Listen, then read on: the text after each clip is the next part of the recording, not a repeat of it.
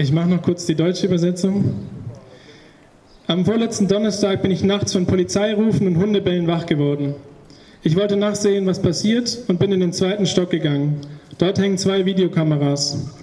Am Eingang rennen zwei Polizeihunde auf mich zu. Ich kann dem ersten Hund ausweichen.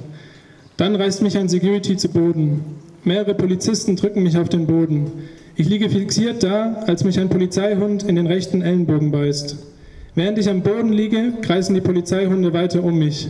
Ich bekomme Atemnot und habe Panik. Ich blicke in Richtung Kameras und denke, dass das meine einzige Sicherheit ist. Ein weiterer Security kommt hinzu und sagt, dass ich der Falsche sei. Daraufhin lassen sie von mir ab. Mir werden die Handschellen gelöst, als ich langsam bewusstlos werde. Ich werde wieder wach, als meine Polizistin auf die Wange klopft und mir die Brust massiert, damit ich besser Luft bekomme. Polizisten entschuldigen sich bei mir. Ich kann meinen rechten Arm kaum bewegen, da er angeschwollen ist. Mein ganzer Körper tut weh. Um drei Uhr nachts komme ich ins Krankenhaus. Ich habe heute noch Schmerzen im Arm. Schlimmer als die Schmerzen ist die Angst, die bleibt. Ein paar, Tag, ein paar Tage später kam es wieder zu einem Konflikt zwischen Bewohnern. Die Polizei kam wieder mit Hunden. Dieses Mal hatten die Hunde aber Maulkörbe an.